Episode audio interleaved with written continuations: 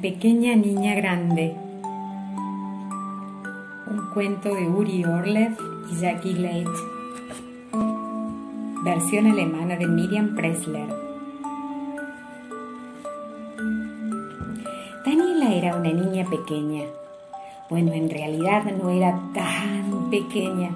Era más grande que el bebé de Sara, la vecina, y más grande que el gato. Era más grande que su prima Ruti, pero de todos modos era más pequeña que los niños del jardín infantil y mucho más pequeña que los niños de la escuela. Y claro, también era muchísimo más pequeña que papá y mamá. Papá y mamá podían encender la luz y abrir la puerta con las llaves solos, y también podían cortar cosas con las tijeras grandes. Y cuando Daniela los miraba, veía sus cabezas muy por encima de ella. Tan alto estaban que no siempre oían lo que Daniela les decía. Entonces Daniela tenía que gritar. Y cuando lo hacía, papá y mamá le decían, no grites así, Daniela, también te oímos cuando hablas bajito. Pero ellos no siempre la oían. Y si querían hablar con Daniela de cerca, tenían que agacharse. A veces Daniela se encontraba con su tía Ana, que siempre le decía, ¿cuánto has crecido? Pero Daniela sabía que era bajita y se enojaba. Hasta que una mañana Daniela se despertó y de repente se vio convertida en alguien muy grande. Se levantó de la cama y corrió con pasos largos hacia el dormitorio de sus papás.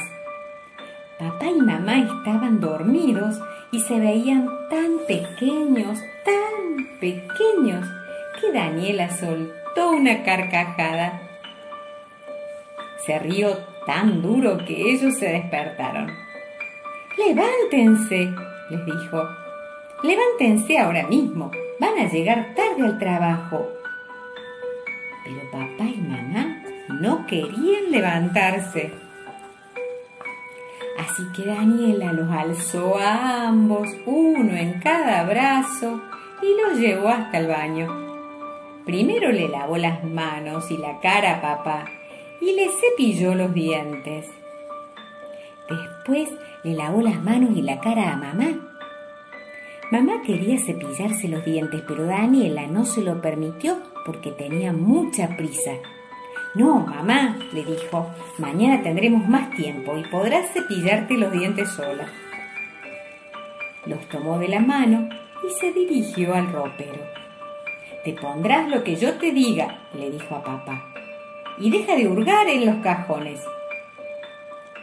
Papá tomó la ropa que Daniela le alcanzó y se vistió sin quejarse. Y tú, le dijo Daniela a mamá, no escarbes más en el armario. Yo te escojo un vestido. Pero quiero ponerme un pantalón, dijo mamá. Todos los días es el mismo cuento, contestó Daniela. Si te escojo un vestido, quieres un pantalón. Si te escojo un pantalón, quieres un vestido. Daniela cerró el armario con llave y llevó a papá y a mamá a la cocina. Los sentó a la mesa y les dio a cada uno un huevo tibio, una rebanada de pan con miel y un vaso de leche. Papá comió solo y como ya estaba tarde, Daniela terminó de darle el desayuno a mamá. Puedo comer sola, dijo mamá furiosa. Pero Daniela le quitó la cucharilla y le dio el huevo. Come en el plato y no hagas reguero, le dijo Daniela a papá. Mamá quería tomar café. Lo siento mucho, dijo Daniela. Hoy no hay café. Papá se tomó la leche en silencio. Daniela le dio a papá un cepillo y tomó otro para peinar a mamá. Me estás jalando el pelo, gritó mamá. No tengo la culpa de que tengas el pelo enredado, dijo Daniela. Córtatelo. Papá no le gusta que yo tenga el cabello corto, dijo mamá. Ya es hora de que te vayas para el jardín infantil, le dijo papá Daniela. Y tú ni siquiera estás lista. Hoy no voy a ir al jardín infantil, respondió ella.